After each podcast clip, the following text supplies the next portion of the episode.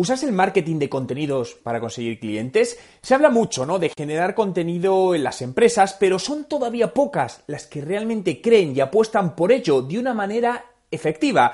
Y las hay que lo han hecho y se han dado cuenta del gran potencial que como herramienta de clientes tiene el contenido y, todo lo que puedes obtener de él, ¿no?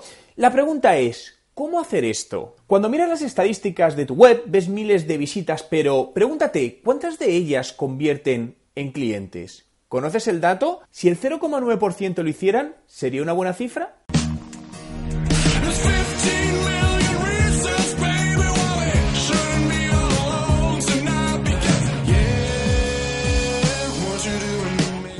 ¿Qué tal? Mi nombre es Juan Merodio y bienvenido a un nuevo vídeo. Si es tu primera vez y quieres aprender todos los trucos sobre marketing digital y cómo ser un emprendedor de éxito, comienza ahora mismo suscribiéndote a mi canal para no perderte nada. El primer paso para ello es crear una estrategia de contenidos que junto con otras acciones de marketing te permitan crear el contexto apropiado para que ese usuario pueda convertir en cliente, es decir, que un usuario pase de ser un visitante anónimo de tu web a o dato de potencial cliente. Para ello, lo primero debes ayudarle, demostrarle que realmente te preocupas por él y el contenido aquí es clave para crear una real conexión basada además en las emociones. Para crear una estrategia emocional debes ser capaz de ponerte en la mente de tu visitante y entender qué piensa cuando llega a tu web o landing page para atacar, digamos, la parte emocional necesaria y despertar el deseo de actuar. En este caso te sugiero los cuatro siguientes pasos. Primero, analizar la estrategia emocional de tus competidores. Para ello, selecciona 10 empresas que puedan ser tus competidores o que al menos se dirijan al mismo público objetivo que tú, aunque sea para venderles otro producto, y examina en distintos canales online, ya sean web, redes sociales, blog, qué dicen sus mensajes, qué colores usan, qué tipos de imagen usa con una alta frecuencia y qué emoción intentan generar. Crea un DAFO emocional. Para ello te puedes basar en este DAFO tradicional, ¿no? Debilidades, amenazas, fortalezas y oportunidades, pero enfocado en este caso a la parte emocional, para poder conocer la diferenciación que emocionalmente debes tener con respecto a tu competencia para llegar a tu cliente. 3. Desarrolla una estrategia de contenido emocional. Por lo tanto, analiza con detenimiento, con detalle, las debilidades y amenazas del DAFO que acabas de realizar para entender al target. ¿Cómo se siente y cómo puedes hacer algo distinto a los competidores para cambiar ese sentimiento general que tienen? 4. Testeo.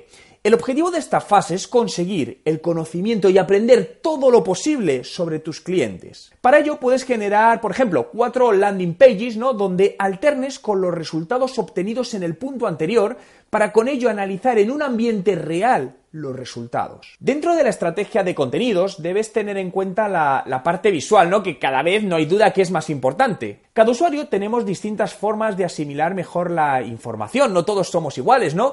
Y en muchas ocasiones depende del momento y lo hacemos por uno u otro canal por lo que debemos facilitarles desde la empresa distintos canales para que sean ellos, es decir, el usuario, quien elija el que más le guste en cada momento. Este es el concepto a seguir por las marcas en sus estrategias de marketing de contenidos visuales, donde podemos destacar, por ejemplo, empresas que a mí me gusta mucho cómo lo hacen, como es General Electric en su canal en Pinterest. En tu estrategia de contenidos debes diferenciar también aquellos que te ayudarán a construir marca, ¿no? A fidelizar a clientes de aquellos cuyo objetivo es más a corto plazo, que será generar ventas. Y para ello puedes usar las siguientes acciones. 1. El webinar. El informar y educar a los clientes y en general a la sociedad debe ser una de las líneas de trabajo de tu empresa. Y los webinars aquí se convierten en la herramienta perfecta, tanto para ayudar de manera desinteresada en primera fase a los usuarios, como para generar ventas en una segunda fase. Por lo tanto, el objetivo final del webinar es educar a los usuarios sobre algún tema en concreto. Y con ello lo que vamos a hacer es ganar en credibilidad y expertise, ¿no? Y eso derivará en ventas de productos o servicios. Pero, ¿cuáles son los ratios de conversión de los webinars? La verdad que pueden ser o suelen ser muy variables, ¿no? Pero sí me gustaría compartir contigo los datos que hizo públicos la marca Quick Sprout de su estrategia, donde a lo largo de 77 webinars captó 155.386 registros, de los cuales la mitad acudieron al webinar y de esos un 22% se convirtieron en clientes, lo cual es muy buena cifra. Otras empresas también han reportado sus datos con conversiones a clientes de entre el 18 y 20%, dato que sigue siendo muy positivo. Eso sí, partiendo de la base que son webinars de un alto valor en cuanto a contenido y no comerciales. Esto es importante. Segunda estrategia, marketing de influencia como generador de contenidos.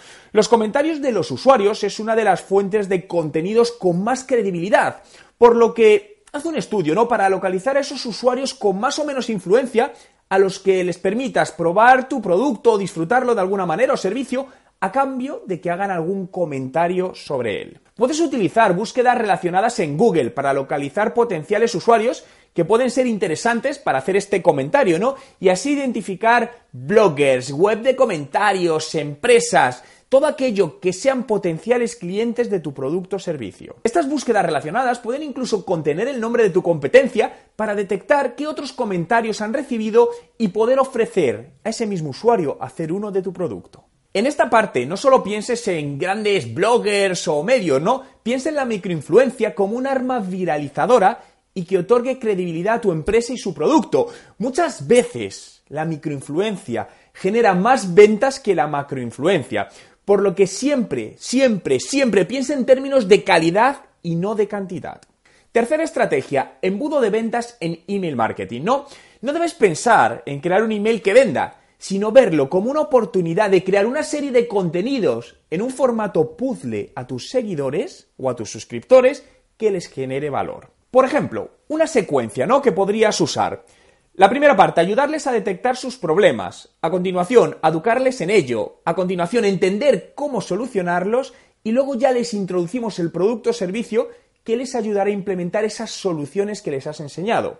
El número de emails variará en función de muchísimos factores, ¿no? Entre ellos de la complejidad de los problemas, pero aquí lo importante es no tener prisa. Las prisas no son buenas, ¿no? Muchas veces se necesitan semanas e incluso meses para cerrar este embudo completo. Cuarta estrategia, ebooks, case studies, tutoriales, la creación de contenidos debes valorarla en todos aquellos formatos que te sea posible por recursos disponibles. Incluso en muchos casos puedes aprovechar un mismo contenido y adaptarlo a diferentes canales. En esta parte podemos valorar la creación de ebooks de distribución gratuita, para mí una de las mejores estrategias crear case studies de tus clientes con que han tenido con tu producto y su servicio, tutoriales, ¿no? Para ayudar a los clientes a mejorar en algo concreto, presentaciones de producto que hayas hecho, vídeos de momentos concretos de la empresa. El siguiente paso a la generación del contenido es medir los resultados, ¿no? Y para ello, siempre hay que medir todo, ¿no? Yo de esto soy un obsesivo, pero para ello debes definir las métricas adecuadas. Esto es importante. Y aquí es donde quiero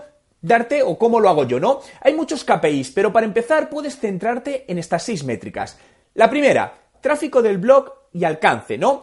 Y para ello puedes usar la herramienta Google Analytics y medir la cantidad de visitas, pero desde un punto de vista más cualitativo, importante, ya que no se trata de muchas visitas, no, sino de conocer qué contenidos nos traen las visitas adecuadas que convierten a nuestro objetivo. Y ese objetivo puede ser una venta, una reserva de producto, una suscripción al newsletter, lo que tú hayas considerado. Segundo indicador, leads generados, ¿no? Cuando desarrolles un contenido, como decimos, debe tener un objetivo específico final y una de las partes más importantes es generar una base de datos de calidad que nos permite ir convirtiendo a clientes en nuestros usuarios.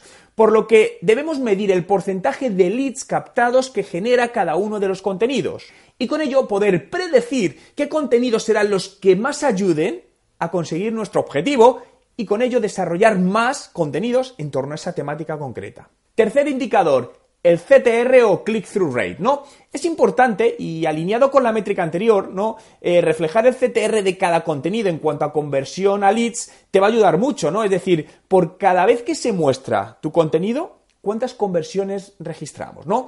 Para saber ya no solo el contenido que genera un mayor engagement e interés, sino también más potencial negocio, ya que ambas métricas no siempre tienen por qué coincidir. Cuarto indicador, MQL o Marketing Qualified Leads. Este indicador nos va a ser muy útil para saber la calidad de los leads, ¿no? Ya que puede que determinados contenidos nos generen gran cantidad de leads, pero, pero no sean potenciales clientes en este momento.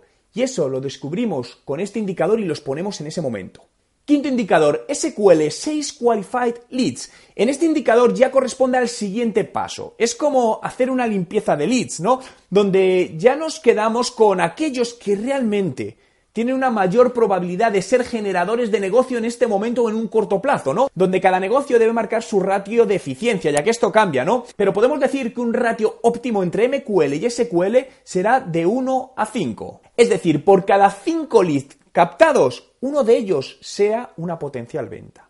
6. Ratio de conversiones. Ahora ya llegamos a la parte final del embudo, ¿no? Donde debemos medir de los leads definitivos de la fase anterior cuántos de ellos se materializan en una venta real.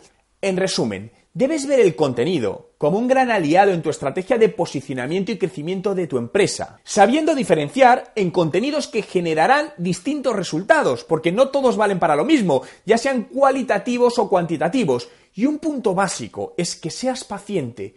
Nada tiene resultado real de un día para otro. ¿Te ha gustado el vídeo? Si es así, dale a me gusta.